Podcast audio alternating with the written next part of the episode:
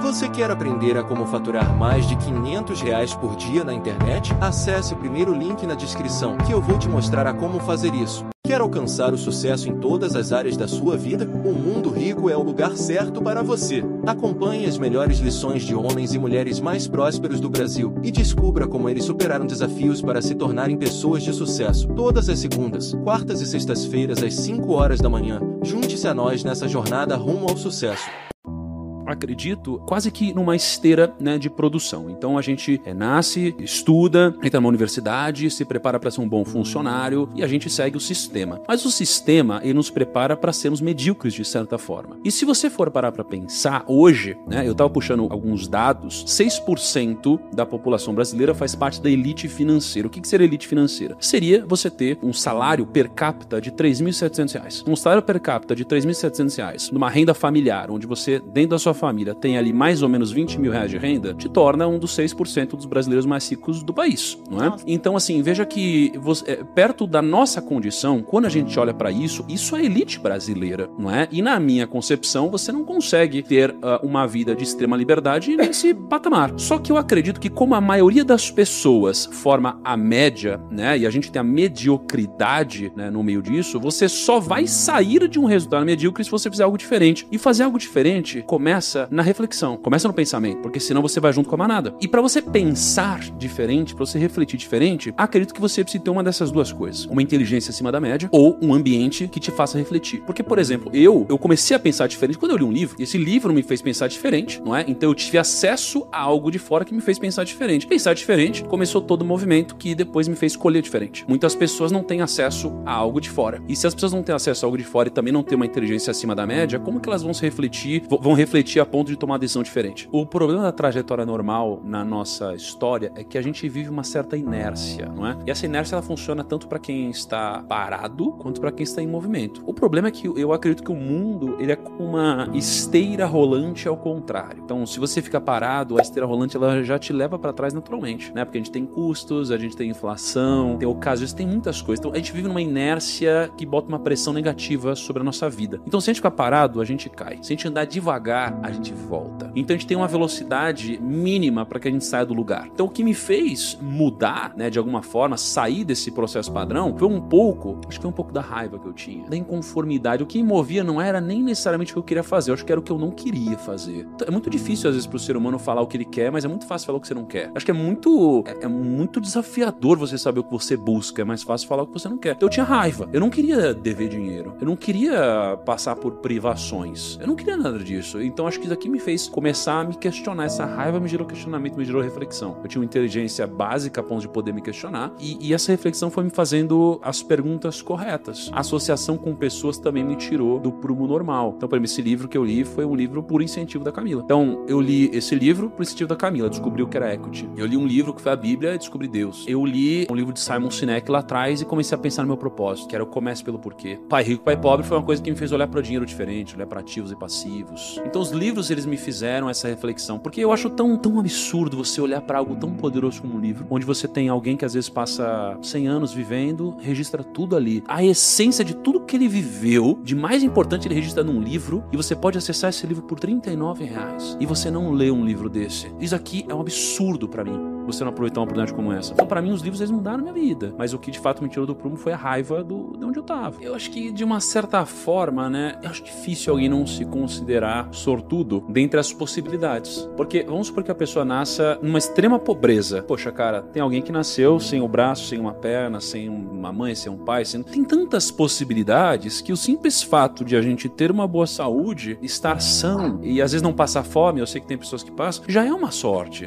Sorte ela tem a ver com de fato, é, tem a ver com o nosso papo inicial de destino. É o destino, é o acaso que cabe a cada um de nós, assim, aquela parcela que não está no nosso alcance. O ponto é que eu acho que tem dois tipos de sorte. Nós tem aquela sorte que simplesmente acontece e tem aquela sorte que tem a ver com você estar preparado naquela situação, né? É, eu acho que pequenos momentos que as pessoas acreditam a sorte da minha vida vieram da minha preparação e do meu trabalho diligente excessivo e que eu estava pronto para aproveitar de alguma forma. Então veio é, o evento do Robert Kiyosaki aqui no Brasil quando ele veio e você foi no evento, eu estava bem posicionado a ponto de a gente se conhecer. Se eu não tivesse, talvez a gente nem teria se visto. Então foi, tiveram vários momentos onde eu aproveitei. O, o ponto é, a gente pode fazer um pouquinho de sorte também, de fato, né? Tem muitas ocasiões na nossa vida e quando a gente está preparado para isso, né? Você tem aquele encontro incrível lá da sorte com, com é, da preparação com a oportunidade. Uma né? frase do Seneca que ele fala que sorte é quando a oportunidade encontra o homem preparado. Cara, eu sempre tive uma inclinação de alguma forma pro dinheiro. Eu comecei a minha busca no mercado financeiro porque eu queria de fato ficar rico. Não tinha outra explicação. Eu não comecei porque eu queria mudar a sociedade ou porque eu tinha um propósito bonito. Eu era um cara, acho que muito perdedor na vida, assim. Eu era muito perdedor. Na escola, sabe? Eu era aquele cara que não era chamado no time do futebol, não era o cara com os amigos, bullying, tudo isso. Eu lembro, né, pô, de uma cena num colégio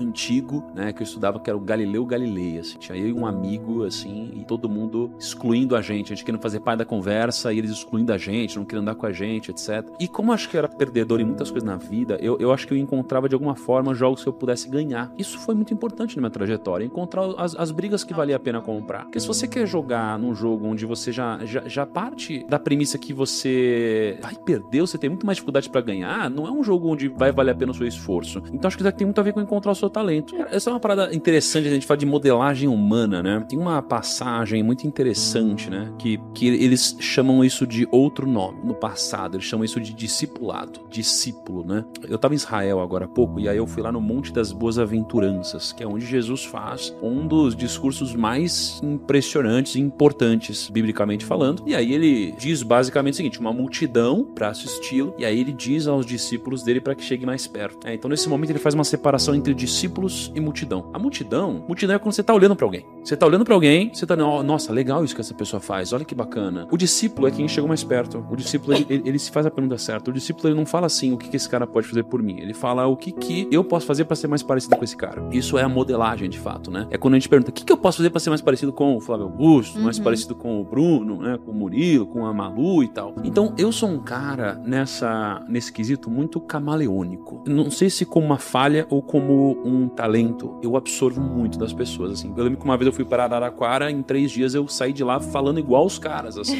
sabe? Falando igualzinho os caras, assim. Eu passo um tempo com alguém, eu começo a ser muito parecido com essa pessoa. E eu, eu tive muitas fases, muitas fases. Pô, já modelei o Perini demais. Teve um momento também, Malu, onde eu peguei uma coisa de você. Então, eu acho que eu sou a consequência de várias modelagens de várias pessoas, assim. Nesse momento eu modelo Tolkien. Eu tô modelando Tolkien. Porque eu sou um cara que eu tenho. Eu sou extremamente racional. Mas ainda não entendi de que forma eu tenho um lado meu onde eu acredito em magia, sabe? Uma coisa assim, diz. Não, eu tenho esse lado meu. Eu tenho deixado isso aflorar muito. E eu acho que, de certa forma, um pouco do que me trouxe até aqui foi esse pensamento um pouco mais lúdico das coisas, sabe? Quando a gente faz um desafio, um mapa mental. Então, nesse momento, eu, eu, eu tô me permitindo ser mais parecido com o Tolkien nesse sentido, sabe? De misturar um pouco dessa lógica com esse outro lado. Modelei um pouco Elon Musk recentemente. Ele, ele me inspirou muito, cara. É, ele mostrou que você não, não precisa pisar em ovos. E claro que você não vai ser amado por todos, mas você nem deve ser amado por todos. Então, ele chegou no Twitter, pum, vou fazer isso, isso, isso, pá, pá, pá, pá. Caraca, é isso mesmo. Eu peguei e comecei a não pisar mais em ovos, assim, em conversas. E foram conversas libertadoras que eu tive desde esse momento. E aí fica a reflexão pra você que está em casa sobre quem você está modelando, com quem você está convivendo e com quem você está, aliás, quem você está modelando no final. Vamos completar coisas óbvias aqui. Não gastar mais que você ganha, ga- anotar os seus gastos antes de fazê-los, investir assim que entra o seu salário. Tem um né? controle É financeiro. o controle financeiro, não comprar passivos, comprar ativos. O cara que ele quer comprar, por exemplo, um carro e ele tá endividado e o carro não é para trabalho, o carro é por luxo. Pô, o carro vai dar manutenção, vai ter PVA, etc. Tem gastos. Coisas vão gerar gasto. Então, essas coisas é muito óbvias, né? Assim, não, não ter conhecimento financeiro para escolher uma boa aplicação, um bom investimento, não ter uma metodologia de investimento consistente. Tudo isso que é óbvio que a gente deve saber, mas não é tão simples saber. Mas se você sair do óbvio, eu acho que eu falaria um negócio que a gente de alguma forma pincelou nesse episódio, que é o seguinte: é a, a falta de profundidade e coragem de refletir. Eu acho que esse é o principal. Eu li um livro recente, umas três, quatro semanas, que eu achei muito interessante. Porque eu- o nome do livro é Jesus e Sócrates. O Debate. Meu amigo, imagina um debate desse. então, só daqui já me, me gera um, algo que me instiga demais. Eu falo, poxa, legal, vamos ver, porque o so Sócrates tem um método socrático, que é onde ele faz pergunta o tempo todo. E, e esse tipo de pergunta é, gera muita reflexão. E Sócrates diz, nada, só sei que nada sei, porque de fato, cara, quanto mais você pergunta, mais você descobre sobre algum assunto, mais você percebe que você não tem a resposta óbvia para tudo. Então esse livro me chamou muita atenção. É um livro que eu recomendaria agora. O que, que eu, eu, eu tiro desse livro? Assim, primeiro tem um desfecho muito interessante, que eu não vou dar um spoiler do final do livro, que é muito legal. É o que o questionamento te traz como conclusão. Mas isso me trouxe pra vida o como eu deveria ser mais socrático em tudo. Então hoje, quando eu tô gravando podcast, não na posição de, entre aspas, entrevistado, mas na posição de entrevistador, eu questiono coisas que parecem obviedades. Porque quando você questiona as coisas que parecem obviedades, você percebe que elas não são. E eu percebo que se você não questiona coisas que parecem óbvias no seu dia a dia, você nunca vai fazer algo diferente. Porque tem coisas que são muito simples, que parecem muito óbvias. Por exemplo, por que, você acorda 9 da manhã? Ah, é porque eu sempre acordei 9 da manhã. Por que, que você chega no horário que todo mundo chega no trabalho? Ah, é porque todo mundo chega no trabalho. Tá, mas você deveria chegar no horário que todo mundo chega no trabalho? Não, mas senão vão falar que o meu chefe tá, tá, me explorando. Tá, mas ele tá te explorando, então significa que isso só seria um benefício para ele você chegar mais cedo? Então, assim, quando você começa a se questionar as coisas que parecem óbvias para você, você começa a fazer coisas diferentes. E se você não começar a fazer coisas diferentes, você vai ter o resultado da maioria. Então, para mim, o que as pessoas não fazem, e por isso elas continuam estagnadas ou no mesmo lugar que todas as outras, se questionar. Se questionar com construtivismo e com coragem. Então, para mim, é isso que elas não fazem, elas não se questionam. As pessoas, elas são robôs, cara. E elas acham que elas estão fazendo certo porque a maioria das outras pessoas também estão. Mas temos que lembrar que a massa, ela geralmente perde em. A massa perde nos investimentos, a minoria ganha. A minoria vence uma prova de atletismo, a minoria vai ganhar muito dinheiro. É sempre a minoria. Por quê? Não porque existe uma opressão, mas é porque são poucos que ousam pensar diferente e ousam executar diferente. E tem coragem e disciplina para manter isso por longos períodos. Você gostaria de viver de YouTube, fazer seu próprio horário, trabalhar de onde você quiser e principalmente gerar muita receita? Finalmente a gente lançou o Viver de YouTube, que é o único treinamento no mercado que vai te acompanhar do zero até a criação do seu canal de sucesso. Basta garantir sua vaga clicando no botão abaixo para começar seu império no YouTube, hein?